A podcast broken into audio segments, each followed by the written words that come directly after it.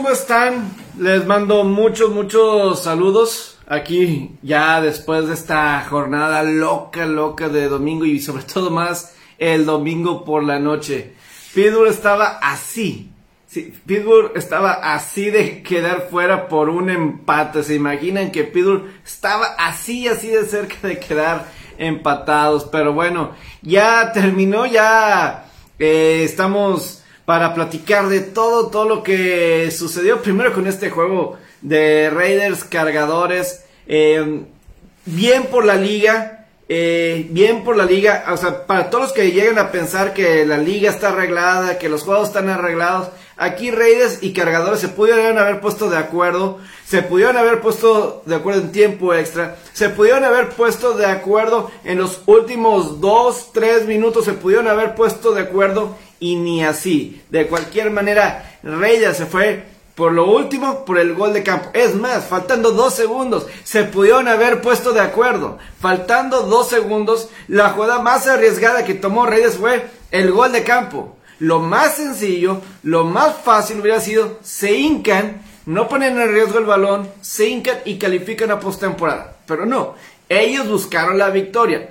Ellos buscaron calificar ganando el partido y están adentro en postemporada. Y sí, Pittsburgh también está dentro de la postemporada. Así de loca, así de loca. ¿Cómo estás, Jorge? Saludos a todos los que se están conectando. Eh, así, así, eh, es correcto. Va a haber juego de postemporada en lunes por la noche. Es Arizona en contra de Carneros. Ese va a ser el partido en lunes por la noche. Eh, de, este, de mañana en 8.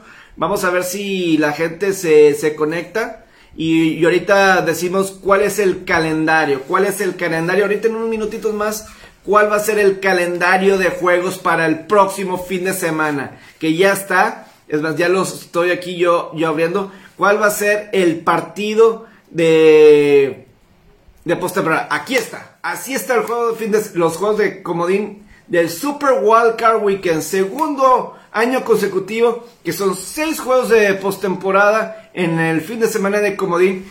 Y ahora, Pavero, uno de esos partidos va a ser precisamente en lunes por la noche. Este es el rol de juegos. Apunten, aquí va. Aquí se los voy a mencionar. Primero, sábado a las tres y media hora de México. Los Raiders de Las Vegas visitando a los Bengalíes de Cincinnati. Ese juego es a las tres y media eh, hora de México. Luego va a ser Patriotas ante los Bills de Búfalo. Ese va a ser sábado en la noche a las 7 y cuarto hora de nosotros. Luego, domingo a las 12 del mediodía, las Águilas de Filadelfia contra los campeones del Supertazón, los Bucaneros de Tampa Bay. Luego, domingo a las 3 y media de la tarde, rivalidad, clásico. Finalmente, primera vez desde el juego de campeonato de 1994, los 49 de San Francisco enfrentando los vaqueros de Dallas. Ni nada, ni más ni menos. Eh, los acereros de Pittsburgh. Luego el domingo a las 7 y cuarto, los acereros de Pittsburgh visitarán a los jefes de Kansas City. Kansas City apaleará a los acereros. Fácil ganará Kansas City ese partido.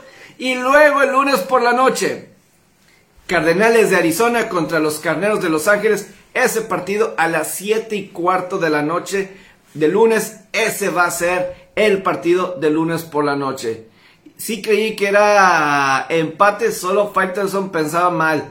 Pero pues no. Es que realmente, si, si, si lo pensamos de esa forma, lo más fácil para Reyes y a lo mejor lo más conveniente, si quieres nada más calificar, te hincas y vas a postemporada. Así de sencillo. Porque, imagínate, con el gol de campo te la pueden tapar, te la pueden regresar, un mal centro, te la regresan. Con el centro ya te aseguras que, eh, ya con eso te aseguras que te, te hincas. Eh, y ya, con eso se, se termina. Pero no fue de esa forma. No fue de esa forma. Y pues bueno, eh, así, así terminó. Pero nos regalaron un, un gran partido. cargadores Raiders. Si no me equivoco, eh, Raiders tuvo la, en la segunda mitad siempre tuvo la ventaja. Desde esa interferencia defensiva que le marcaron a Harry Jr., totalmente controversial, totalmente polémico, porque ese pase no era atrapable. Eh, Say Jones no estaba ni cerca del balón, el, balón aterrizó eh, fácil unas 10 yardas de donde estaba él, fácil unas 10 yardas de donde estaba él, pero eso cambió el partido, completamente a favor de los Raiders y los Raiders pues lo, lo aprovechó.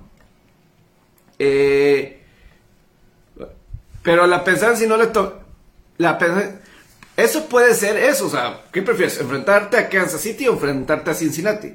Aunque Cincinnati le ganó a Kansas City y digo, digo, Raiders perdió contra Cincinnati y perdió dos veces contra Kansas City, ¿verdad? Eh, pero de cualquier manera, sí, Cincinnati, prefieres ahorita Cincinnati, un equipo que no ha ganado un juego de postemporada desde 1990, desde la postemporada de 1990 que no ganó un juego de postemporada, claro que prefieres ese duelo que contra Kansas City, Patrick Mahomes y Andy Reid que están comprobados en postemporada. Simplemente eh, lo, prefieres. Eh, aparte, Reyes quería evitar a Kansas. Estoy casi seguro de eso. Pues claro, claro, claro. Eh, jugar a Joe Burrow de, definitivamente. Definitivamente jugará Joe Burrow el próximo sábado. Eso tómenlo por seguro. Reyes quería evitar que yo, yo creo que sí. Digo, yo creo que sí, obviamente voy a decir, conocen más a Kansas City los Raiders. Los Raiders conocen más a los Chiefs que, que a Cincinnati. Se los enfrentan cada dos, dos veces al año. Aquí es cierto que los enfrentaron hace poco a Cincinnati. Cincinnati dominó ese partido. Cincinnati dominó ese partido de pe a pa. Pero, pues bueno, es mucho más sencillo para Raiders. ¿Tú crees el matchup? Que digo, ahorita si vemos ahorita la, la postemporada como tal en la americana y nacional de los equipos que calificaron a postemporada. Los que no calificaron, los que decepcionaron completamente es Indianapolis y estos cargadores. Estos Colts y Chargers tenían un mucho mejor equipo, en mi opinión, que, voy a decir, que Pittsburgh, definitivamente. Eh, voy a decir que Raiders, yo creo que Chargers tiene mejor equipo que Raiders. Yo creo que Chargers tiene mejor equipo de Raiders, pero bueno, en el campo fue otra cosa, ¿verdad? Y eso, pues al final de cuentas, es lo que lleva, lo que decide, ¿no? Lo que sucede en el terreno de juego. Pero Indianapolis tenía todo el talento. Los Colts tenían todo para llegar. Y en dos de las últimas tres semanas perdieron contra Raiders. Y pues ahora, obviamente, perdieron contra Jacksonville. Y si pierdes contra Jacksonville, cuando necesitas ganar, cuando tienes que ganar, no mereces ir a, postemporada. Pero definitivamente es, fíjate, los San Francisco se salvó. San Francisco se salvó con esa remontada de 17 puntos. Porque mi Colts, San Francisco y Chargers son equipos que yo los veo de postemporada. Ves el talento que tienen, es postemporada. El que Colts no haya calificado para Colts y Chargers, esto es un fracaso. Totalmente. Fracaso rotundo de los dos. No, hay otra forma de decirlo. Sorpresa total. Es, es, totalmente el cómo se dio. Fracaso total para los dos. Eh,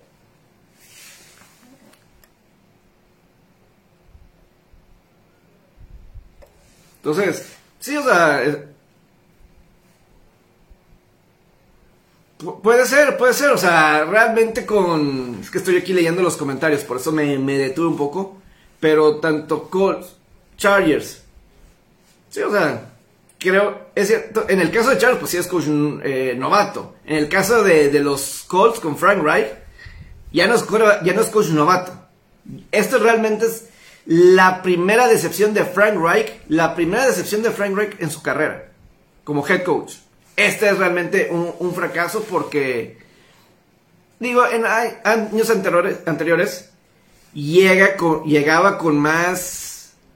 Eh, pues por ejemplo, le iba a pasar calificaban como 7 enfrentando a un gran equipo de Buffalo. Se entiende que hayan perdido.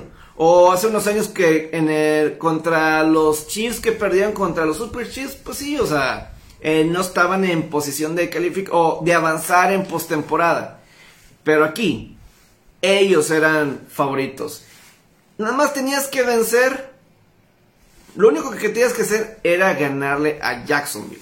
No le has ganado ahí desde el 2014 perdió Indianápolis contra una escuadra que los aficionados fueron vestidos con ropa de payaso para reclamar y criticar a, su gerente general, al dueño, por dejar morir a esa franquicia.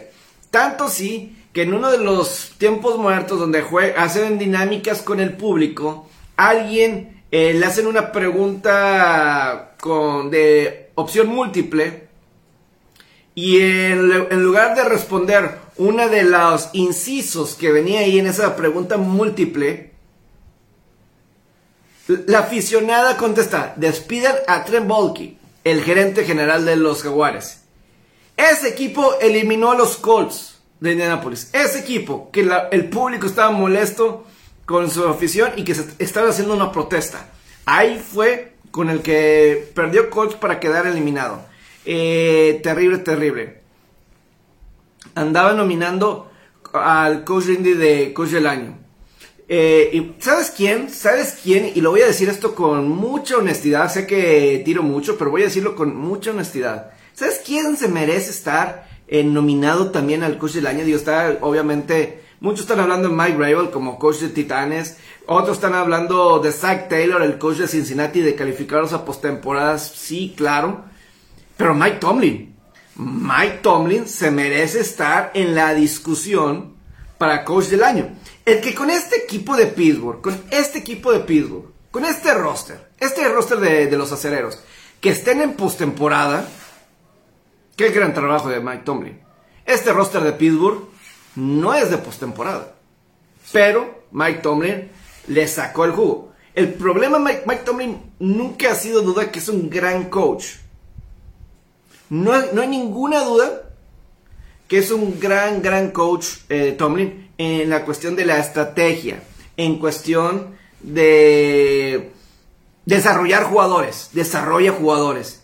Y voy a decir algo, hasta el momento de seleccionar jugadores, creo que es un equipo con talento joven que seleccionaron bien, lo que les tocó seleccionar en el draft, creo que seleccionaron bien en esta temporada con Najee Harris, Fremont, Centro, etc. Lo hicieron bien estamos de acuerdo que este no es un equipo de postemporada. simplemente fueron apaleados por dos veces por Cincinnati, fueron apaleados por Kansas City, fueron apaleados por equipos como Minnesota. Eh, creo que juegos como Chicago, yo creo que los debieron de haber perdido. El juego contra, el juego contra Seattle, yo creo que Pittsburgh debió de haber perdido ese partido. Creo que Seattle manejó. Tomlin fue mejor coach que, que Carroll en ese juego contra Seattle. creo que Seattle se tardó para descifrar cómo iban a buscar ganar ese partido. Firmemente opino eso. Y se tardaron y eso le costó hacer el juego y le dio a Pittsburgh la victoria. Pero al final de cuentas, Tomlin consiguió eh, calificarlos a postemporada. Para mí, en la cuestión de, de Tomlin, lo que le falla es el manejo de vestidor. Ahí es donde le ha fallado no ha sabido cómo controlar para que el vestidor se mantenga unido, para que no haya distracciones, que eso yo creo que ha destruido un poquito la armonía dentro del vestidor, un poco dentro de, de sí, de, del roster, y eso ha complicado mucho, y ha gastado Mike Tomlin mucha energía en esas cosas en los últimos años. Pero aquí está en postemporada, le saca todo el provecho, todo el éxito del mundo, y ahí está en, en postemporada. De cualquier manera pienso que Kansas City va a paliar a Pittsburgh la próxima semana. Yo creo que ahí va a quedar. Yo creo que hasta ahí va a quedar Pittsburgh. Es muy buena historia. Lograron clasificar y va a tener un juego más de Rollinsberger. Pero yo creo que hasta ahí va a quedar. Ahorita que estamos hablando de premios y de coaches del año, ahorita que vi una, un comentario aquí. Eh, pero yo creo que hasta aquí va a quedar Pittsburgh. Van contra Kansas City. Y, y en Kansas City yo creo que Kansas City va a ganar. Digo, Pittsburgh estaba batallando para ganarle un Baltimore con el segundo coreback. Y una semana antes contra Cleveland, eh, simplemente pues no, eh, fue un juego malo, malo, malo y, y Pittsburgh logró sacar el triunfo. Eh, contra Kansas City sí va a ser muy, muy complicado el que siquiera hagan juego. El que siquiera hagan juego, yo creo que Kansas City está muy, muy fuerte, está muy, muy fuerte. Yo sí veo a Kansas City superando a los acereros para que pase en esta ronda de, de postemporada. Eh, ¿Podrá Raiders con Bengalíes? Pues mira, hay bastante historia entre Raiders y Cincinnati que a lo mejor en días que sigue dentro de esta semana voy a detallar porque... Eh, pues mira, Raiders está ahorita enrachado. Raiders se enrachó. Eh, se enrachó para calificar. tu pregunta, que si Raiders puede con Bengalíes, sí, sí puede con, con Bengalíes. ¿Cincinnati es favorito? Creo que Cincinnati entra como favorito. Lo que sí Raiders tiene, que va a ser complicado para Cincinnati, es ese frente defensivo con Max Crosby, Yannick Inagüe es una muy buen frente defensivo. Y para mí es donde a veces batalla Cincinnati, ¿verdad? Proteger al mariscal de campo. El juego de hace, cuando se enfrentaron en Vegas, fue juego donde, de goles de campo de Cincinnati y unas pérdidas de balón aquí, pues fue suficiente para que Cincinnati terminaran ganando el partido con cierta tranquilidad los bengalíes. Pero para mí Raiders lo que va a tener que hacer es, obviamente Max Crosby y Nahue, como lo hicieron ahorita, eh, fenomenal. Si gana Raiders creo que no va a ser sencillo, creo que no va a ser sencillo. Y además, eh, pues obviamente Joe Burrow y Jamar Chase, al parecer les encanta el escenario grande. T. Higgins, escenario grande. Hay varios de estos jugadores marquee como Joe Mixon. Eh, ellos están acostumbrados a juegos grandes. Y por parte de los Raiders para Derek Carr, finalmente va a tener un partido como titular en postemporada en la NFL. La única otra vez que Raiders calificó a postemporada, la única otra, otra ocasión que Raiders calificó a postemporada con Derek Carr, se lesionó Derek Carr. Se, lesionó Derek Carr eh, contra los Potros de Indianapolis, ¿se acuerdan? Una semana antes de que terminara la temporada regular, se quiebra la pierna y tiene que iniciar ah, Connor Cook. Connor Cook, este quarterback de la Universidad de Michigan State eh, del 2016, novato ahí, eh, termina siendo el titular contra Houston y pues no tenían esperanza alguna de los Raiders con ellos. pero a Carr le tiembla en el momento cero, no lo creo. Derek Carr es clutch. Es más, Derek Carr ahorita eh, ya se, tiene récord en, tiempo extra. Derek tiene en tiempo extra récord de 6 victorias y 0 derrotas cuando le toca mínimo una vez el balón en tiempo extra en su carrera, incluyendo hoy, incluyendo el de ahorita. Él nunca perdió un juego en tiempo extra. Nunca perdió un juego en tiempo extra cuando tiene una vez, aunque sea una vez, la posición del balón de Derek Carr. En horario estelar, creo que tiene récord de 8 y 3. Derek Carr. Y capaz de los que ha perdido es contra Kansas City. Pero en horario estelar tiene muy buen récord. Muy buen récord Derek Carr. Y aquí consigue con este. La verdad, la verdad, que Raiders. Muchos aficionados siempre de, y de Raiders y de todos siempre han criticado a Derek. Pero aquí lo tienes, en postemporada. En un año en el que pierdes a tu head coach John Gruden. En un año que pierdes a John Gruden, tu head coach, después de cinco semanas. Pierdes a Henry Rocks, tu receptor seleccionado primera ronda del año pasado. Y tantos otros problemas que has tenido ahí en el vestidor y luego no sé qué otro jugador que con armas y todo. Era un show. Pero ya se enrachó Raiders. Y eso es Derek Carr. Y eso es Derek Carr. Derek Carr siempre ha estado ahí. Los Raiders le quitas a Derek Carr. Y este es un escuadrón que estaría con 4 o 5 victorias. Sería un Chicago. Sería un Denver. Por ejemplo. Pero no, ahí los tienen postemporada. Sí, tiene a Josh Jacobs, sí, pues tienes que arropar a un mariscal de campo. Pero Derek Carr, para mí es un muy buen mariscal de campo. Muy buen mariscal de campo. Es más close de lo que la gente piensa. Y lo demostró aquí. Lo demostró. Yo creo que Cargadores tiene mejor equipo que Redes, pero a final de cuentas sacó la casta, hizo las jugadas que tenía que hacer. Eh,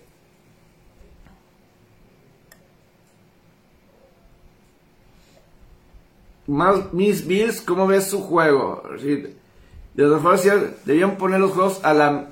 Pues es que no los puedes poner a la misma hora porque las televisoras pues también tienen sus horarios ya establecidos. La NBC pues tiene el Sunday Night, el CBS y todo eso.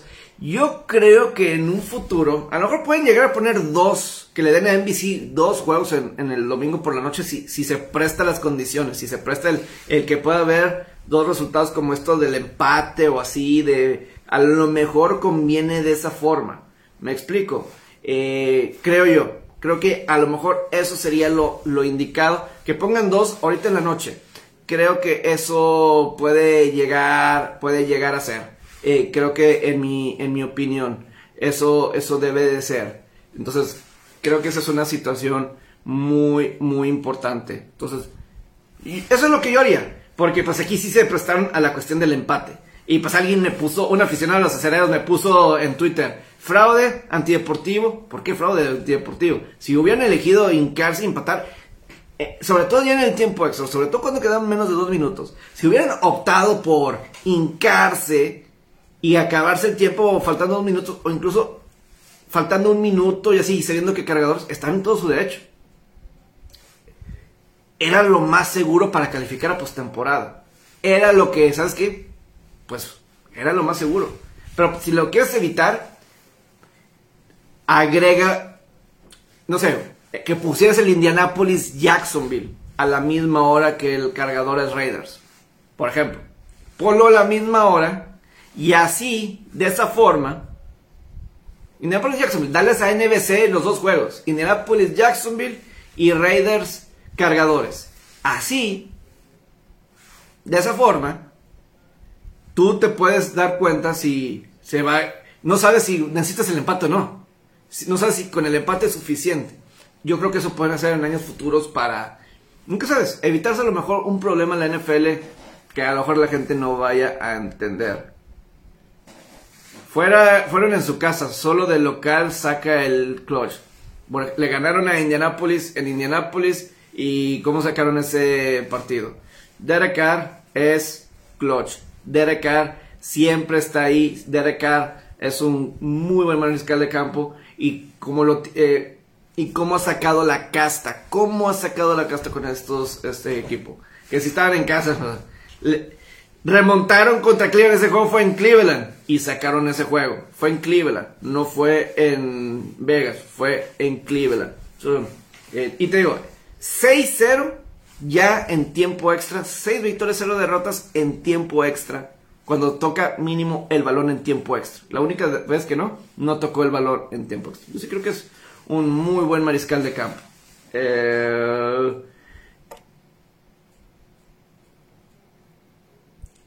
¿Qué opino de Djokovic?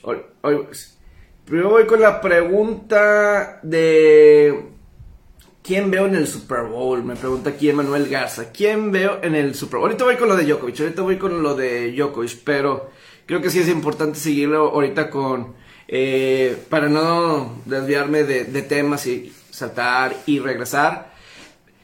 ¿Quién veo en el Supertazón? Creo que Green Bay en la Nacional. Veo muy fuerte a Green Bay, muy fuerte a Green Bay sin lugar a dudas.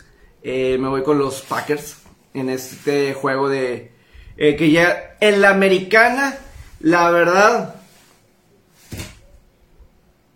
cualquier cosa puede suceder. ¿Quién creo yo es el mejor equipo de la americana? ¿Quién creo yo que es el mejor equipo de la americana? Buffalo. Creo que Buffalo es el mejor equipo de la americana. Pero hay algo que no concretan. Eh, vemos, ves el juego de hoy contra Jets y, y, pues los dejan ahí vivir, Atlanta vivir. O sea, como que hay algo de Buffalo que no me completa por terminar para esta temporada. Creo que están todavía en el proceso de convertirse equipo dominante tipo Kansas City para mantenerse. Yo creo que Buffalo de la americana, yo creo que tiene el mejor equipo. Vamos a ver si lo pueden concretar, terminar. Pero no hay un juego. O sea, Búfalo le puede ganar a quien sea y cuando sea. Eh, sé que Titanes ha perdido las últimas veces que ha jugado contra ellos. Eh, le ganó a Kansas City esta temporada. Yo creo que tiene mejor equipo que Cincinnati. Eh, a mí me hubiera... Voy a decir. Yo siempre he dicho que Kansas City en la americana... Es que la americana es un volado en la nacional. Creo que yo no, no veo Green Bay. Tampa, no sé. Eh, a lo mejor Tampa por Brady. Nunca puedes descontar a Brady con ganar un juego. Nunca lo puedes dar por vencido a Brady. Pero yo en lo particular es Green Bay. Pero en la americana, en la americana, de Buffalo, Kansas City, yo siempre he dicho desde mitad de temporada, Kansas City, o sea, le vas a dar un juego a Mahomes, Andy Reid, olvídalo. Pero lo que no se me puede olvidar de la cabeza es que Kansas City perdió contra los tres campeones divisionales de la americana esta temporada. Perdieron contra Cincinnati, perdieron contra Titanes y perdieron contra Buffalo. Perdieron contra los tres equipos que ganaron la división de la americana. Eso no es, un buen, no es una buena estadística. Eh, de hecho, de todos los equipos que calificaron en la americana, de los, todos los equipos, el equipo que tuvo la mejor marca enfrentando equipos de la conferencia americana, dígame, A ver, a ver. Vamos a hacer una trío. Vamos aquí a, jugar un poquito. Vamos aquí a jugar un poquito. Vamos a ver. Si me dicen, sí, a ver qué me responde. No, no tengo que regalar, la verdad. No tengo nada que regalar, pero aquí, aquí, aquí va. De los equipos en la conferencia americana que calificaron a postemporada, ¿quién terminó con la mejor marca en juegos dentro de la conferencia? No en general, dentro de juegos de la conferencia americana.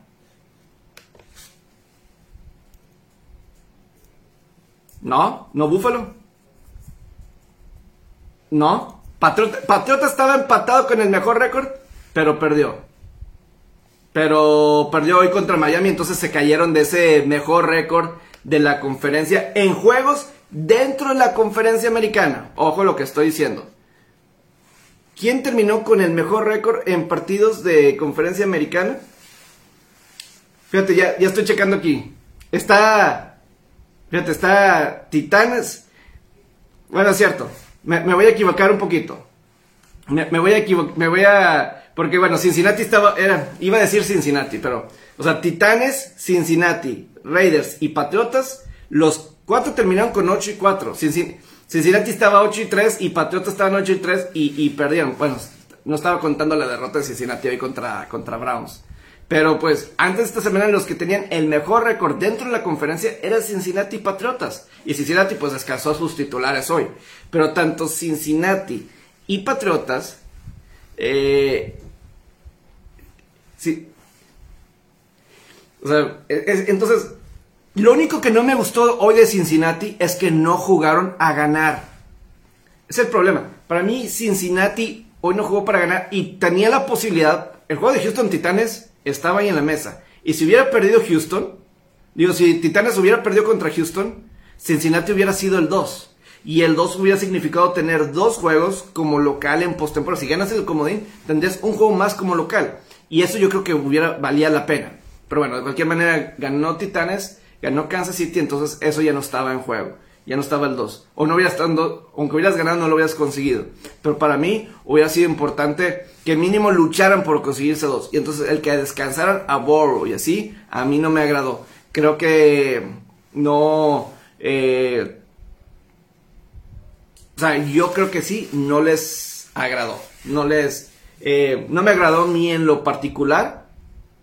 Porque digo, o sea, si ves, o sea, Titanes Cincinnati, Patriotas y, y todos 8 y 4, o sea, estuviste igual que cualquiera en esa conferencia. ¿Por qué dices, por qué? Otra vez, why not us? ¿Por qué nosotros no? ¿Por qué no puede ser nosotros?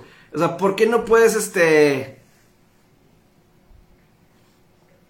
O sea, eso es lo que yo a veces me... O sea, de lo que no me gustó Cincinnati. Creo que sí debían buscar ser el 2.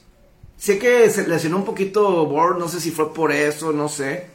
Pero para mí, o sea, ves a Tom Brady. Tom Brady, él no quería salir del juego contra Carolina. Tom Brady, 44 años de edad, y él no quiere salir del juego. Ellos ya tenían el juego ganado contra Carolina. Sabían que iban a jugar la próxima semana. Pero a los 44 años de edad, ahí sale a jugar todavía Tom Brady. Es por eso que muchos dicen, ¿por qué idolatras tanto a Brady? Porque eso 44 años de edad y tú dices, descansa el brazo, lo vas a ocupar. No, él sale y juega. Es más, le consigue un bono de un millón de dólares, le consigue un bono de un millón de dólares, ni más ni menos que a, a Rob Gronkowski. Así es. Eso fue lo que a mí en lo particular no me gustó mucho de, Cincinnati. Eh, a mí fue algo que en lo particular no, no me agradó. Este,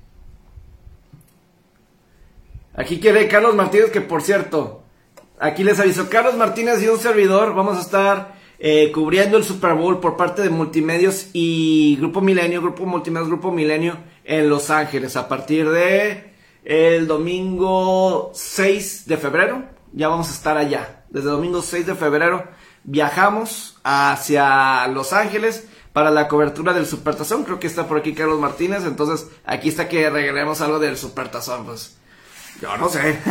Ahí ya es otras cuestiones de. Digo, el dólar está caro, ¿verdad? Y, los, y las criptomonedas, pues todavía no funcionan. ¿Hay, ¿Hay alguna chance que ellos dé la, la sorpresa? Fíjate, aquí me están varias, varias, este, varias, varias preguntas. Eh, pues mira, Filadelfia ha sido coco de Brady en postemporada y en años recientes, ¿verdad? Filadelfia ha sido coco de, de Tom Brady. Entonces, eso es algo que considerar, ¿verdad? Por algo, por alguna razón, Filadelfia es coco. Eh, yo creo que no, yo creo que Tampa Bay debe ganarle tranquilamente a Filadelfia, creo yo. Eh, van a poder correr, pero digo, Filadelfia aprovechó juegos contra Washington de COVID y varias cosas así para enracharse y calificar a postemporada. Yo no veo muchas posibilidades. Pero bueno, si se los complicó el año pasado Taylor Hennick y a Brady, ¿por qué no también Filadelfia? Eh, corriendo el balón, si se ponen a correr el balón, nunca sabes, pero esa es la fuerte de, de Tampa. No es lo fuerte el ataque aéreo de Filadelfia.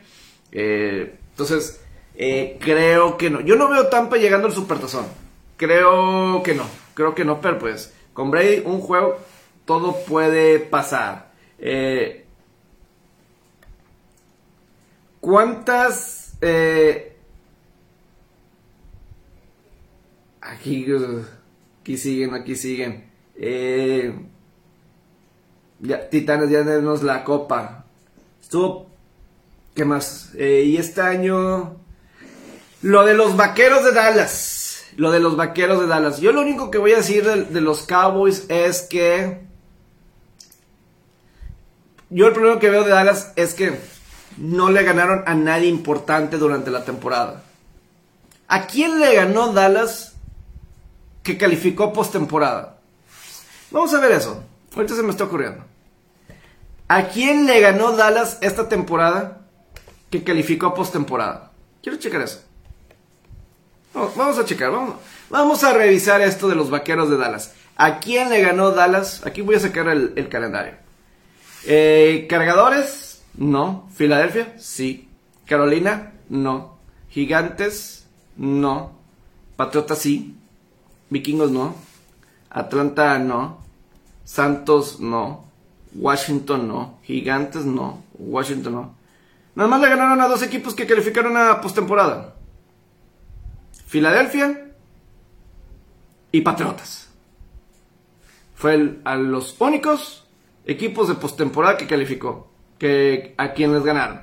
Perdieron contra Tampa. Perdieron contra Kansas. Perdieron contra Raiders. Cardenales.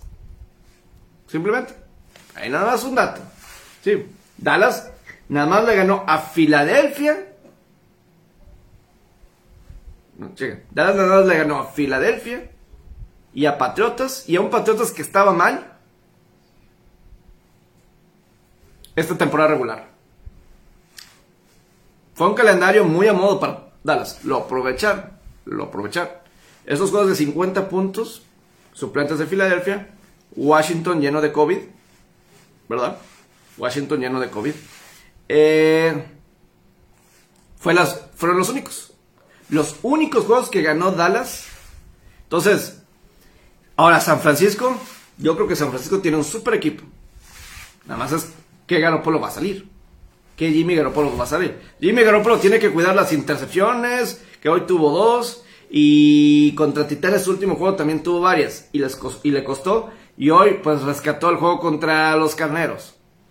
Yo creo que el mejor equipo es carne, Aunque yo siempre he dicho que Dallas va a ganar un juego postemporada, pero pierden en la ronda divisional. Es lo que yo siempre he comentado. Es lo que yo siempre he comentado. Y Dallas calificó como el tercero. Entonces, algo prometió Prescott en el primer juego de temporada regular, cuando perdieron contra Tampa Bay. Él fue con Brady y le dijo: Nos vemos en postemporada. Eso le dijo Prescott a Brady en la semana 1. Pues si ganan su partido, y Tampa Bay también gana Filadelfia, ese sí sería el enfrentamiento en la segunda semana, en la segunda ronda de postemporada. Dallas y Tampa. Y voy a decir que Dallas va a pasar. Voy a decir que Dallas va a pasar. Y porque yo siempre he dicho que lleguen a la ronda divisional. Ahí es donde yo me he quedado. Que llega Dallas a la ronda divisional. Es ahí lo que yo, yo me quedo, ¿no?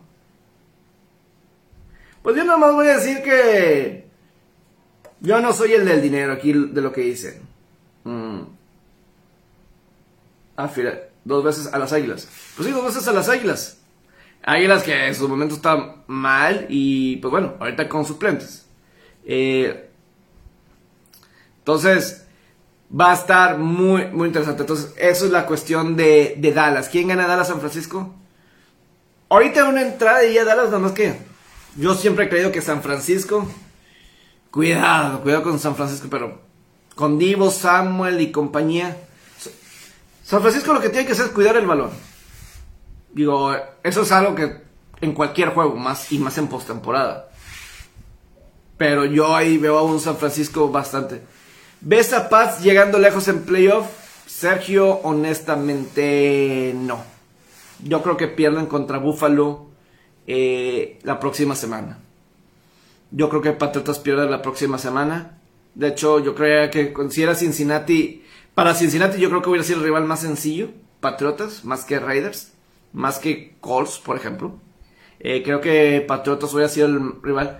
Eh, creo que Mac Jones está muy... No, todavía está novato. yo creo que Mac Jones todavía está novato. Y yo sí creo que Buffalo es un mejor equipo. Eh, es playoff y Bill Belichick pues nunca sabes, nunca sabes realmente, ¿verdad? Él siempre va a sacar la casta y todo de gran cocheo. Eh, pero yo voy con Buffalo. Mucho va a depender del clima. Yo firmemente creo que ese clima frío, frío, frío de cuando Patriotas le ganó a Buffalo en Buffalo, firmemente creo eso, beneficiaba totalmente a Patriotas el correr, correr y que Buffalo no corra les benefició como no tienen una idea. En Inglaterra el clima fue diferente y le favoreció a Buffalo. Aquí yo creo que mucho va a depender del clima. ¿Cómo va a estar el clima en Buffalo?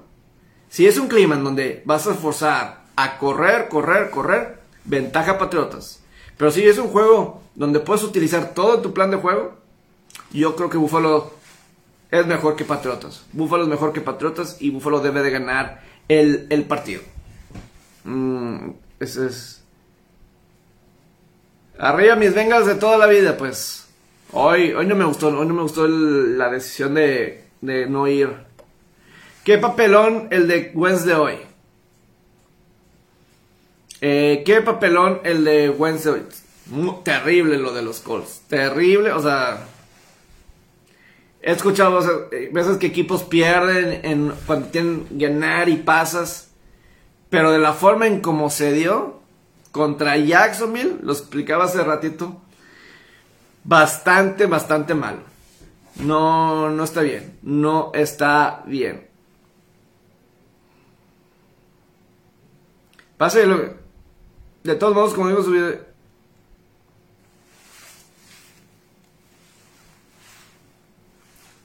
Pues sí, lo, aquí Alfredo dice, pase lo que pase con mis pechos, traigo todo el optimismo. De todos modos, como dijo en su video por ahí en mayo de 2021, hablando sobre la playa de Nueva Inglaterra, y dijo que Belichick tenía que meterlos a playoffs, que estaba bajo presión después de... Sí, y estaban 2 y 4, ese juego que perdieron contra Dallas estaban con 2 y 4, y las cosas no se veían bien.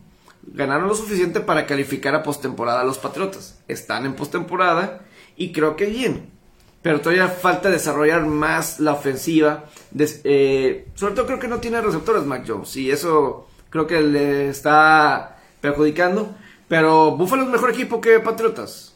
Buffalo es mejor equipo que Patriotas sin lugar a dudas.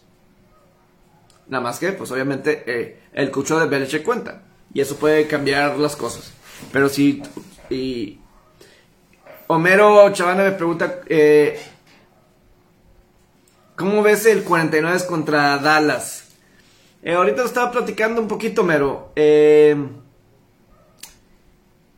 yo creo que San Francisco tiene mejor escuadra que Dallas. Mm, es un equipo más aguerrido, más agresivo, más físico. Pero, pero, aquí hay una clave para Dallas. Las pérdidas de balón de Dallas. ¿Ok? Eh, que, que provoca la defensiva de Dallas en este año y así. Dallas is a big play team. Sobre todo la defensiva, big play. Eso es lo que Garoppolo tiene que evitar. Las jugadas grandes. Eh, e, evitar. Eh, lo que tiene que evitar San Francisco son las intercepciones, balones sueltos. Si eviten eso, yo creo que San Francisco tiene muchas posibilidades de ganar. Totalmente, creo que tienen muchas oportunidades de ganar San Francisco si ese es el caso. De lo contrario, eh, si empieza a haber turnovers, ahí es donde Dallas va a tener su oportunidad para ganar el próximo domingo, domingo. Ya más adelante, ya más adelante en la semana, para que estén al tanto de los días que haga Facebook Live, mañana es el campeonato nacional del colegial, entonces a lo mejor terminando hago un Facebook Live, pero por ahí de miércoles y jueves pues también haré otro, haciendo una previa, ¿no? De, pero más con cuestiones históricas, porque hay hay muchas cuestiones históricas en estos partidos de este fin de semana. Es decir, Raiders Cincinnati, hay historia de postemporada con estos equipos. Que, que no se diga del Dallas San Francisco. Hay tanta historia de, perdón, eh, entre Dallas y San Francisco. También hay mucha historia en el de Pittsburgh, Kansas City. Hay historia. Arizona Carneros, pues no hay mucha historia, eh, creo. Pero pues bueno, eh, primero, innovando con el lunes por la noche que otro, el otro juego.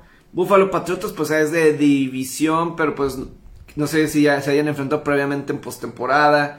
Eh, Filadelfia Tampa, si hay historia entre Filadelfia Tampa en varias, en varias postemporadas. Este, entonces hay un poquito de historia en el Filadelfia Tampa. Entonces, ahí los vamos a ir lo vamos a ir manejando.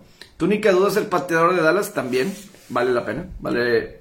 Está bien señalado señalarlo. Emanuel Garza, ¿qué le pasa a Rogers en final de conferencia que no pasa de ahí? Es muy buena pregunta, porque sí eh, eh, lo tienen todo. Y este es el tercer año consecutivo que Green Bay gana 13 partidos o más. Y que descansa en la primera ronda de postemporada. Y por segunda ocasión consecutiva, los juegos, todos los juegos de postemporada que va a jugar Green Bay van a ser en Lambeau Field. Entonces tiene la ventaja de localía. Y eso es lo que pidió Rogers por mucho, mucho tiempo. El año pasado lo tuvieron y no concretaron. Otra vez tiene otra oportunidad. Yo me imagino, Aaron Rodgers, no sé si se acuerdan, lo platiqué la semana pasada y lo vuelvo a comentar. ¿Se acuerdan eh, por ahí de, de junio, julio? The Match, ¿no? Este evento de golf de celebridades que era Peyton Manning con Aaron Rodgers y Phil Mickelson con Tom Brady era era, era Peyton Manning y ¿Sí era Peyton Manning y Aaron Rodgers? Sí, era Peyton Manning y Aaron Rodgers. Sí, creo que sí, creo que sí. El punto es que Tom Brady, cómo lo estuvo atacando a Rodgers todo el tiempo y con el que les ganaron el juego de postemporada y que no sé qué tantas cosas. Brady estuvo friega, friega, friega, friega, friega. Al final de cuentas, Rodgers ganó ese día. El que tuvo la última risa ese día fue Rogers. Y yo, no, yo la verdad, si fuera Rogers todavía tendría eso en la mente, porque la verdad, Brady, fuera característico de siendo siempre, no siempre eh, cliché con la prensa y todo eso, esa vez Brady ah, estuvo píquele y píquele y píquele y píquele a Rogers. Le está picando en el orgullo, le está diciendo de que ganaron y muchas cosas así. O sea, yo lo tendría mucho en la mente. Que, o sea, en una llamada telefónica con Rob Gronkowski de que, ah, si se la jugaron en tercera, en cuarta, ¿por qué no se la jugaron con, con Rogers, etcétera? No lo puedo creer. Entonces, a él estuvo friegue, friegue y friegue. Sé que fue hace mucho y fue con un evento de golf, eh, de caridad, a beneficencia, lo que quieras. Pero dentro de esas bromas hay cosas ciertas. dentro de esas bromas hay cosas ciertas. Y yo lo recuerdo. Y si sabemos algo de Rogers, es que Rogers no olvida. Si Rogers, si le dice, Rogers puede ser buena persona. Pero si le dices algo a Rogers, Rogers se va a acordar. Rogers se va a acordar. ¿Me explico? Rogers lo va a tener en la mente. O sea, si, tú en algún momento llegas a decir algo de Rogers y Rogers lo escucha, eh, de esa forma es muy sentido. Y recuerda. Entonces, eso es algo que a mí me intriga de, de Green Bay. Y de pensar que en el draft 2019 los Patriots dejaron ir a Divo Samuel, AJ Brown hasta Dickie Metcalf por terrible, terrible, de los errores más grandes de Bill Belichick, Alfredo. Me pregunta Raúl Huerta, ¿a dónde, veo a, a Russell Wilson la próxima temporada? Honestamente, yo no entiendo si yo estaba escuchando que al parecer se van a quedar los algunos marinos con Pete Carroll de head coach, se van a quedar con el gerente general. Y para mí, Seattle, yo preferiría tener a Russell Wilson. Porque además no vienen quarterbacks buenos en el draft. No se viene un prospecto así súper, súper dotado. O sea, mínimo en apariencia no. Mínimo en apariencia no veo a alguien así. Entonces, eh, no sé, Carolina pudiera estar interesado. Estoy seguro que un Carolina estaría interesado. Un Denver, Cleveland, ¿por qué no? Pero yo si soy Seattle, ¿de dónde vas a encontrar un coreback como Russell Wilson? Yo preferiría quedarme con el coreback. ¿Vemos a Denver? ¿Cuántos corebacks diferentes han tenido los Broncos de Denver desde que Peyton Manning se retiró? ¿Como 11 corebacks? ¿En 5 o 6 años? Es un mundo de jugadores un mundo. Se me hace así muy, muy eh, tremendo eso. Se me hace. Eh, entonces, si dejan ir a Russell Wilson, yo no sé dónde van a encontrar un quarterback para la próxima temporada. Que se van a ir por Teddy Bridgewater, o sea, que Gino Smith es respuesta ahí en Seattle. O sea, y sobre todo en esa división con Stafford. Bueno, San Francisco Digo, yo no sé, yo no veo a entrenar a Trey Lance, ¿verdad? Pero yo creo que yo preferiría, bueno, yo no veo a entrenar a Trey Lance, a ver cuál es el... Pero Keller Moore ahí va a estar y compañía. Necesitas un buen coreback. Y, y fíjate, como que no me equivoqué con Seattle. Digo, yo pensaba que San Francisco a lo mejor iba a ser el campeón divisional y que San Francisco podía llegar al Supertazón. Eh, al principio de temporada, pero Seattle era el que no me gustaba y que habían hecho un mal trabajo de rodear a Wilson, etcétera, y que podían ser el peor equipo de esta división, en una división muy competida, y lo fueron. Y, lo fueron los halcones marinos. ¿Quién va a ganar en la NCAA? Fíjate, este es un tema muy interesante. Porque creo que lo he mencionado aquí hablando de los otros juegos. Por ejemplo, te digo Buffalo y Patriotas. Y yo te digo, Buffalo es el mejor equipo. Pero pues vamos a ver el coche de Bill Belichick de Patriotas. Lo mismo te lo puedo decir aquí. Alabama y Georgia. ¿Quién es el mejor equipo? ¿Quién tiene el mejor rostro? Georgia, sin lugar a dudas. Georgia tiene el mejor rostro esta temporada. Georgia este año fue el mejor equipo de toda la NCAA. Todo el tiempo. Fueron el más dominante. Sin lugar a dudas fue el equipo más dominante. Ni le piensen, ni le duden. Fue el mejor equipo. El problema fue cuando se enfrentaron en el juego de campeonato del sureste. Alabama los apaleó los hizo papilla. Eh, el receptor 1 de Alabama es muy bueno. Ese es el arma que ofensivo. El que saliera esa arma ofensiva de Alabama te dice mucho. A lo mejor lo bueno para Georgia, para la Universidad de Georgia, es que el juego de campeonato no es en el estado de Georgia, no es en el, no es en Atlanta, donde fue hace unos años cuando fue ese juego de Alabama Georgia en el 2017, cuando eh, el coreback titular era Jake Fromm, este coreback que estuvo con Gigantes de titular. El coreback titular era Jalen Hurts, pero Jalen Hurts fue sustituido en la segunda mitad por Tua Tagovailoa. Ahí fue donde nos dimos a, dimos a conocer o conocimos a Tua Tagovailoa. Salió de la banca y lideró un, gran regreso. Porque Hurts en ese momento pues todavía no era un gran pasador. Y Tua Tagovailoa entra y Tua Bailoa pues se convierte en un héroe y lidera esa, victoria que fue en Atlanta. Que Georgia también era un mejor equipo. De hecho, eh, la anotación de la victoria fue un pase de anotación de Tua Bailoa a Devonta Smith en ese juego de Alabama contra Georgia. La, la, la, la cuestión realmente sí, sí va a ser con estos equipos con Alabama y Georgia. Georgia tiene una super defensiva. La duda es, ¿quién tiene el mejor mariscal de campo? pues está, el ganador del Heisman, ¿verdad? Bryce Young es el ganador del Heisman de Alabama. Entonces, por ahí puede estar algo interesante con, con Alabama con el caso de, de Bryce Young. ¿Qué va a pasar con Bryce Young, verdad? Ese puede ser un buen eh, punto, algo así especial, ¿no? En el caso de, de Bryce Young, eh, un punto fuerte porque el coreback titular de Georgia, no se pensaba que él iba a ser el coreback titular de, de Georgia, se pensaba un coreback que venía de USC, que creo que se lesionó o algo así, y terminó siendo acá. Y yo creo que ese sí puede ser un punto débil, ese sí puede ser un punto débil, pero lo que a mí me da miedo en cuestión de, de Alabama, a mí lo que me da eh, miedo para que en la cuestión de que gane, si gana, es que esta es una generación nueva de Alabama un grupo nuevo de jugadores de Alabama. O sea, este no es el super Alabama. Yo sí pienso que con esta camada en próximos años va a ser más dominante que el que estamos viendo ahorita. Entonces, si gana ahorita, creo que el próximo año lo van a volver a ganar. Yo, de, Alabama, ¿no? Y por cierto, hablando de, colegial, parece que Jim Harbaugh quiere regresar a la NFL.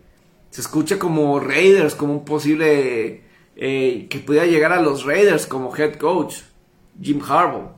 Eh, o, así, o Chicago, ¿por qué no Chicago? ¿Se imaginan? Jim Harbaugh escuchando Chicago. ¿Por qué no? Fue, fue coreback en Chicago. Sería muy, muy interesante. El caso de Jim Harbaugh entrenando a Justin Fields que viene de Ohio State. Sería muy, muy cómico en ese sentido. Yo si fuera Jim Harbaugh, me llamaría mucho la atención Raiders. Hay que recordar que Raiders, pues está el coach es está el coach eh, que no es head coach, es head coach interino. A mí se me ve muy atractivo el, poder entrenar a Derek Carr de coreback. Si tú me das Chicago y Raiders. Ah, Raiders tengo a, a Derek Carr. O Chicago tengo a Justin Fields, me voy con Raiders, ¿eh? Yo me voy con Raiders. Es un prospecto mucho más sencillo. Acá con Justin Fields, no sé quién me va a tocar, ¿eh? No sé quién me va a tocar acá de, de Justin Fields. Eh, si realmente va a ser o no. Entonces, yo preferiría trabajar con un Derek Carr. Tiene mayores oportunidades, creo yo, que es. Eh, Denver, ahorita que hablas de Nagy que lo tienen que correr, pues bueno, Denver ya despidió a Big Fangio después de tres temporadas. Eh, yo lo único que voy a decir de que hayan despedido a Big Fangio es que. Lo único que yo voy a decir, eso, lo de, de Big Fangio es. No importa los coaches que puedas traer, Denver. Pero mientras que no encuentres un coreback estable, puedes tener una defensiva que termine en el top 3 en puntos permitidos en la temporada. Pero mientras que no encuentres un coreback estable, sólido, no tienes oportunidad de ganar. No vas a tener oportunidad de hacer algo en esa división. Con Patrick Mahomes, Herbert y Carr, estás frito, Denver. Más vale. Y, te voy a decir, creo que Big Fangio no era tan malo, simplemente, pues, no tienes coreback. ¿Qué le haces? ¿Qué le haces? Eh, a lo mejor, pues, digo, él estaba al mando cuando seleccionaron a Drew Locke. Y Drew Locke, eh, mismas cualidades que Josh Allen, pero pues, diferente, ¿verdad? Diferente eh, totalmente. ¿Quién ves más fuerte la NFC y el... Nada, Dallas yo no lo veo fuerte, Rafa. Para Super Bowl no. Yo en la nacional veo Green Bay. Green Bay. Es que, repito, Dallas nada más le ganó a dos equipos esta temporada que está ahorita en playoff. Dos. Fue un calendario bastante tranquilo el que tuvo Dallas. Y lo aprovechó bien. Lo aprovechó bien. Eh, pero no lo veo. Y cuando se enfrentan los equipos fuertes, claramente todavía les falta un poquito más. Un poquito más que, llegar. En el caso de los Bills, eh, Bills es fuerte. Pero o sea, para mí es el equipo más talentoso. Eh, pero vamos a, Vamos a ver. Quiero dejar hasta ahorita aquí lo de la NFL irme eh, en estos últimos 10 minutos. Un poquito más de otras notas alrededor de, lo que ha pasado. Ahorita me preguntaron lo de Novak Djokovic. Pues si es un caos, si es un lío. Increíble que esto se haya vuelto tan, tan internacional. Eh, yo lo que opino al respecto es que pues están las reglas, ¿verdad? Y yo creo que esto es de la libertad y, todo eso. todo esto de, de la libertad, de que cada quien haga lo que quiera, etcétera. Y yo creo que esto aplica para toda la vida, ¿no? Esto de las vacunas y del COVID, etcétera. Eso es para cualquier cosa, porque mucha gente dice, es que la libertad, la libertad es, en mi opinión, tú tienes opciones, ¿verdad? Tú tienes opciones. Tú puedes elegir la decisión que quieras. Por ejemplo, ahorita con el COVID. Uno puede ser libre de salir si quiere. Juntarte con amigos. Ir a bares. Ir a antros. Alguien es libre de hacer eso. Pero, simplemente hay consecuencias. Buenas y malas. Bueno, algo bueno puede ser, me la pasé genial. Me la pasé con amigos. Disfruté, me la pasé bien. Lo negativo es que te puedes llegar a contagiar. Eh, en este caso, en, este caso de, de Djokovic, él tiene derecho a no vacunarse, si no quiere, ¿verdad? Eh, está bueno, ¿verdad? Entonces, creo que esa es ahí la, la situación ahí yo que, que veo con, con Djokovic. Está bien. Pero hay, hay reglas, ¿verdad? Y en Australia, esas son las reglas. Esas son las reglas, ¿verdad? Él pudo haber hecho otra cuestión. Pudieron haber decidido. Pudieron haber optado. Pudo haber optado ese tiempo. Se vacuna, juega y no hay problema. Pero él optó por no. Y pues bueno, simplemente es. Como Kyrie Irving en la NBA. Tiene sus opciones. Se vacuna, juega. Si no, pues no puede jugar. O, bueno, ya de visitante y ya no sé qué arreglo tengan. Pero bueno, esa, se fue, esa es su bronca. Entonces, existe la libertad, pero simplemente tienen que reconocer que hay consecuencias. O cada decisión hay algo más allá. O sea, no nada más. O sea, porque todos tenemos un impacto en este mundo. Todos tenemos influencia en el mundo. O mínimo en nuestro mundo. Cada quien en nuestro mundo. Cada quien puede hacer lo que quiera. O mínimo estamos en una sociedad. Yo creo que podemos hacer muchas cosas. Pero pues... Eliges, ¿verdad? Eh, eh, está bueno. Y mis Bulls, pues los Bulls perdieron hoy contra... Hoy perdieron contra los... eh, Mavericks de Dallas. Hoy perdieron Mavericks de Dallas y... y, pues bueno. eh, van muy bien. Van muy bien. Van muy bien los Bulls. Van muy bien los Bulls. Simplemente pues hoy... eh, de visitante pues cayeron. Cayeron contra los Dallas Mavericks. Vi un rato... Estaba viendo el juego mientras que estaba el juego de... eh, ahí tenía un ojo en ese partido mientras que estaba el Sunday Night. Eh, pues esa es mi, mi opinión. Varias cosas que sí importantes que sí quiero llegar a comentar. Primero, eh, qué bueno lo de Clay Thompson, que ya regresó con los Warriors de Golden State.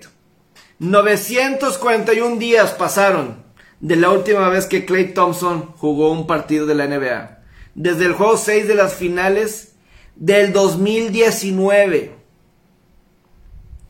Casi tres años. 941 días. La última vez que, que Clay Thompson jugó. Desde la ruptura de tendón de Aquiles. eh, la ruptura de ligamentos en la rodilla.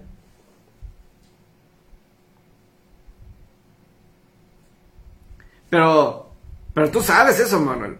O sea, aquí a lo que todos son libres para hacer lo que quieran, pero para Australia, si ni estás vacunado, ni entras. Tienes tu opción. Estás en toda tu opción. ¿Quieres entrar? Te vacunas. Y si no, pues no te vacunas, no entras. Te están dando una opción. Si quieres, entras. Nadie, nadie te está obligando a ponerte la vacuna. Nadie. Pero bueno, no entras. Pues, son sus opciones. ¿Me explico? Es... Ahí está. ¿Te vacunas? Entras. ¿eh? Eres libre. Pero, ¿cuál? ¿Qué pasa si sí? ¿Y qué pasa si no? No, no se va a morir Djokovic si no juega el abierto de Australia. Tiene mucho dinero. Tiene todo el dinero del mundo. Es muy famoso. Va a seguir siendo famoso. Va a seguir teniendo mucho dinero. Es muy inteligente Novak Djokovic. Es muy inteligente Novak Djokovic. Seguro que va a encontrar eh, qué hacer. No tiene que jugar, pero pues es su decisión de Djokovic, a final de cuentas. Su decisión. ¿Qué quiere? A lo mejor está tratando de mandar un mensaje. Vale. Tiene la plataforma para expresarse, decir y todo. Tiene una plataforma que la gente lo escucha, la gente lo sigue, la gente lo ve. Entonces, pues ahí es nada más que decida Djokovic. Si así decide, pues adelante, ¿verdad? Eh, yo sí creo que es bastante humillante que te deporten de algún país. Yo sí creo que debe ser algo bastante, bastante humillante. Eh, yo nunca sabemos que vamos a estar en esas situaciones o por qué, pero debe ser algo bastante, bastante humillante. Eh, por la razón que sea. O sea, es, eh, para meter tu cabeza en un agujero de, arena. pero, pues bueno.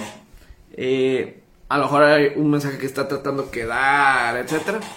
Pero bueno, nada sí, lo de, yo, lo de Clay Thompson anotó creo que 17 puntos en la victoria de Golden State contra los Cavaliers.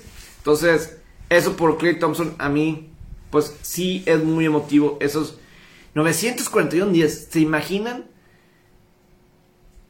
La última vez que jugó Clay Thompson, me voy a decir tal cual, todavía vivía Kobe Bryant.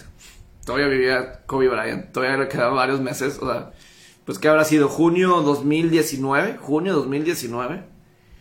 La última vez que jugó Thompson. Y todavía no existía el COVID. Todavía no existía ya el COVID cuando Clay Thompson jugaba. Eh, qué bueno, qué bueno. Este, la vida era muy diferente. Pero simplemente, qué bueno por Clay Thompson y compañía. Vean en la NBA a Jamorant de Memphis. Volvieron a paliar hoy a los Lakers. Volvieron a dominar a los Lakers, Jamorant y los Memphis Grizzlies. Quiero decir algo de, de la NHL. Quiero decir algo de la NHL. El sábado en la noche se dio. El sábado en la noche. Un revenge game muy padre, muy sabroso. Yo creo que uno de los mejores revenge games de esta temporada en la NHL. Eh, Mark Andre Fleury es uno de los mejores porteros en la historia de la NHL. Es uno de tres porteros con 500 victorias en la historia de la NHL. Uno de tres porteros. Martin Brodeur y Patrick Watt son los otros. Y, y esta temporada, Mark Andre Fleury llegó a 500 victorias. Se enfrentó, está ahorita con los Chicago Blackhawks. Se enfrentó este fin de semana, el sábado, a los Vegas Golden Knights. Vegas Golden Knights, ¿quién eh, lo seleccionó en el draft de expansión cuando salió de Pittsburgh, Mark Andre Fleury, llega a Vegas como el primer jugador en la historia de las Vegas Golden Knights, cuando lo seleccionaron en el draft de expansión 2017, ¿verdad? Y todo lo que hizo Mark Andre Fleury con Vegas, en el primer año de la existencia de Vegas, llegó a la final de la Stanley Cup. Perdieron contra Washington. Pero en el primer año de la historia, en el primer juego, en la historia, en la, primera temporada de los Vegas Golden Knights con Mark Andre Fleury, llegaron hasta la final y bueno, perdieron en cinco juegos. En las cuatro temporadas con él al mando, en tres de las cuatro llegaron a la final de conferencia. La temporada pasada de pandemia fue el mejor portero, ganó el premio de mejor portero. Tuvo una serie de postemporada desafortunada en la serie de semifinales contra Montreal. Un error terrible, un error terrible que tuvo. Eh, que, tuvo. Ahí se me cayó mi plato. Eh, un terrible eh, error que tuvo en uno de los partidos de vez que terminaron perdiendo y que pues ahí fue la diferencia en ese juego. Pero total, fue cambiado este verano a Chicago. Porque estaba Robin Leonard que como que le estaba quitando ahí el puesto hace dos temporadas, pero la temporada pasada tuvo su mejor año y lo, otra vez tuvo una gran temporada. Pero lo, lo cambiaron en el verano y lo cambiaron sin que le avisaran. El agente y Flurry se enteraron vía Twitter que había sido cambiado a Chicago. Pensó en retirarse, pero no. quiso jugar. Y pues no, ha tenido, no tuvo el mejor de arranques Marc André Fleury a esta temporada con Chicago. Chicago estaba mal, Chicago le estaba metiendo muchos goles, eh, mucho por eh, la forma de jugar, ya despidieron al coach y etcétera. Ganaron 2 a 1 a Vegas, fue el, regreso de, de Marc André Fleury, fue Chicago en Vegas, en el T-Mobile Arena. Y Marc André Fleury ganó ese partido. 2 a 1 ganó Chicago. Eh, un gran, gran juego. Sí, 500 victorias, digo, fue una forma muy triste como salió Marc André Fleury de, de Vegas. Eh, porque sí fue medio desafortunado el error que tuvo en playoff. Muy desafortunado, pero gracias a él llegaron a esa instancia. La serie postemporada que tuvieron contra Colorado estuvo fenomenal, Marc André Fleury. Fenomenal. Y pues bueno, tiene ese error desafortunado en el playoff contra Montreal y les termina costando. Y pues de ahí Montreal, pues bueno, Vegas lo cambia, pero les quería contar esa historia.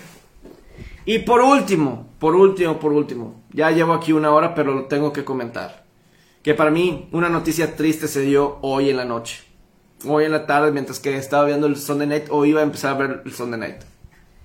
Falleció Bob Saget eh, a los 65 años de edad. La gente que todavía está aquí conmigo, ¿se acuerdan de Bob Saget? El actor que para mí, pues de la serie Full House, la serie de Full House, que para mí es una de mis series favoritas, si no es que mi serie favorita de todos los tiempos, Full House.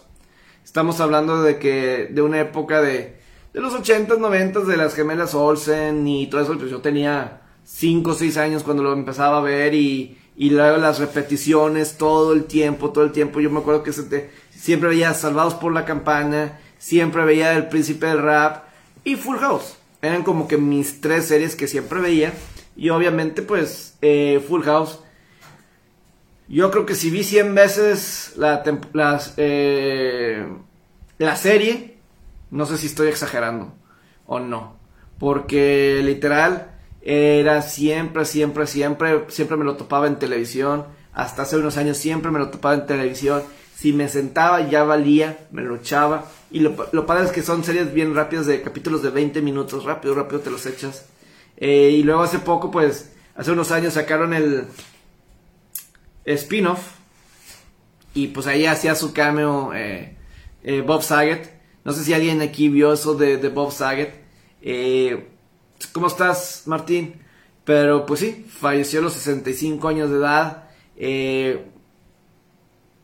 Estaba, según, estaba haciendo giras en shows, estaba armando giras en shows, estaba en Jacksonville, según leí en TMC, estaba en Jacksonville el sábado haciendo un show y a final de cuentas murió. A final de cuentas eh, lo encontraron muerto en su cuarto de hotel y digo, no la verdad no planeo mucho checar qué, fue, pero eh, pues bueno, eh, de alguna forma era la imagen, el símbolo Bob Saget, la imagen, el símbolo Bob Saget, yo creo. Este, yo, pues como que del padre ideal, ¿no? En Estados Unidos, de los valores y todo eso de, de lo que es una familia, tener una familia ideal, con valores ideales, eh, de amistad, de compañerismo, de trabajar duro, eh, de limpieza. O sea, era la persona más perfecta del mundo. O sea, el Danny, el Danny Tanner, el personaje de, Danny Tanner en Full House, era la, o sea, la persona perfecta en el sentido de que no manejaba rápido, nunca tenía una sola multa en su vida, su casa estaba impecablemente limpia, eh, nada de tierra, eh, todo era extremo en ese sentido y pues luego el cuidar a su familia, a sus hijas, el estar ahí con sus, por sus amigos, etcétera, o sea, realmente impecable, ¿no? Este, pero, al parecer eso le causó problemas, le causó problemas Bob Saget porque fuera de, pues toda la gente espera que ese sea el Bob Saget de la vida real y pues obviamente, pues no, era un personaje, era un personaje y lo actuó bastante, bastante bien Bob Saget, ¿verdad? Eh, lo actuó bastante, lo actuó bastante bien Bob Saget, ¿verdad? Que mucha gente se lo creyó y dice, pues ese era Bob Saget en la vida real, ¿verdad? Danny Tanner, ese era el Bob Saget en la vida real, y no, ¿verdad? Eh, pero, como hay personajes que van a perdurar para siempre, ¿verdad? Eh, actores que hacen un papel y ese es el que se les queda. Ese se les queda de por vida. Pero bueno, eh, pues sí, Bob Saget fallece a los 65 años de edad. Eh, no he visto, me metí a los Twitter, a las cuentas de redes sociales de de Candace Bure, que fue DJ en la serie de Stephanie, de Stephanie Tanner, o sea, Jodie Sweating, me metí a checar y no estaba. Eh, no había nada de ellos, pero me imagino que debe ser algo muy duro porque sí, eh, pues sí era un reparto eh, bastante unido. Al menos eso decían, ¿verdad? bastante unido, pero pues cuando, pues sí, desafortunadamente pues ya falleció. Pero bueno, ya me voy. Este es como el objeto de mi efecto. No entiendo, José Guadalupe. Eh, vamos a ver, antes de terminar, a ver si me... Ahorita lo que dices de... Es como el objeto de mi efecto. Este, a ver si ahorita. José Guadalupe, ahorita, antes de. De, terminar, pero sí. De mis series favoritas. Eh, no sé, es que yo soy muy, muy social y, sé que es una serie bastante cheesy, o sea, bastante irreal, o sea, este, o sea, así de, así de bien, ¿verdad? O sea, como que una vida perfecta, así, este, ¿Me explico? O sea, está... Yo me acuerdo, yo me acuerdo, yo me acuerdo, en... Cuando, en San Francisco...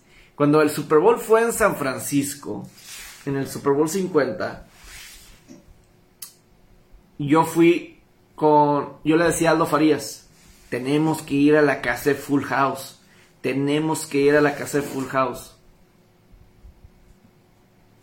Tenemos que ir. Y pues el último día que íbamos a estar ahí, fuimos rápido. Y ahí nos tomamos una foto en la casa donde... Que siempre proyectaban en el intro de la serie. Ahí, ahí fui yo. Tengo que ir, tengo que ir. Y ahí fui. Y yo, yo iba y decía, pues soy el único. ¿Quién demonios va ahí? Pero como que sí había otras personas que, que ahí estaban tomándose fotos, etcétera. Entonces, bastante, bastante popular la serie que fue del 86 al 94. La serie, del 86 al 94 duró bastante, bastante. las gemelas Olsen empezaron ahí cuando tenían 6 meses. Terminaron a los 8 años de edad. Creo que 8 años de edad, entonces no, no, no lo tomen literal los 10 años, pero ahí más o menos el, los 6 meses a los 8 años de edad. Pero bueno, ya me tengo que despedir porque pues, hay que dormir y es una semana, semana importante de postemporada. Eh, que tengan un gran día. Mañana los espero en Regiolandia, ahí en RG La Deportiva. Y pues aquí también eh, voy a subir este episodio a Spotify, así es, para que pues ahí lo escuchen. Y muchas gracias, muchas gracias a todos por estar aquí. Y eh, saludos.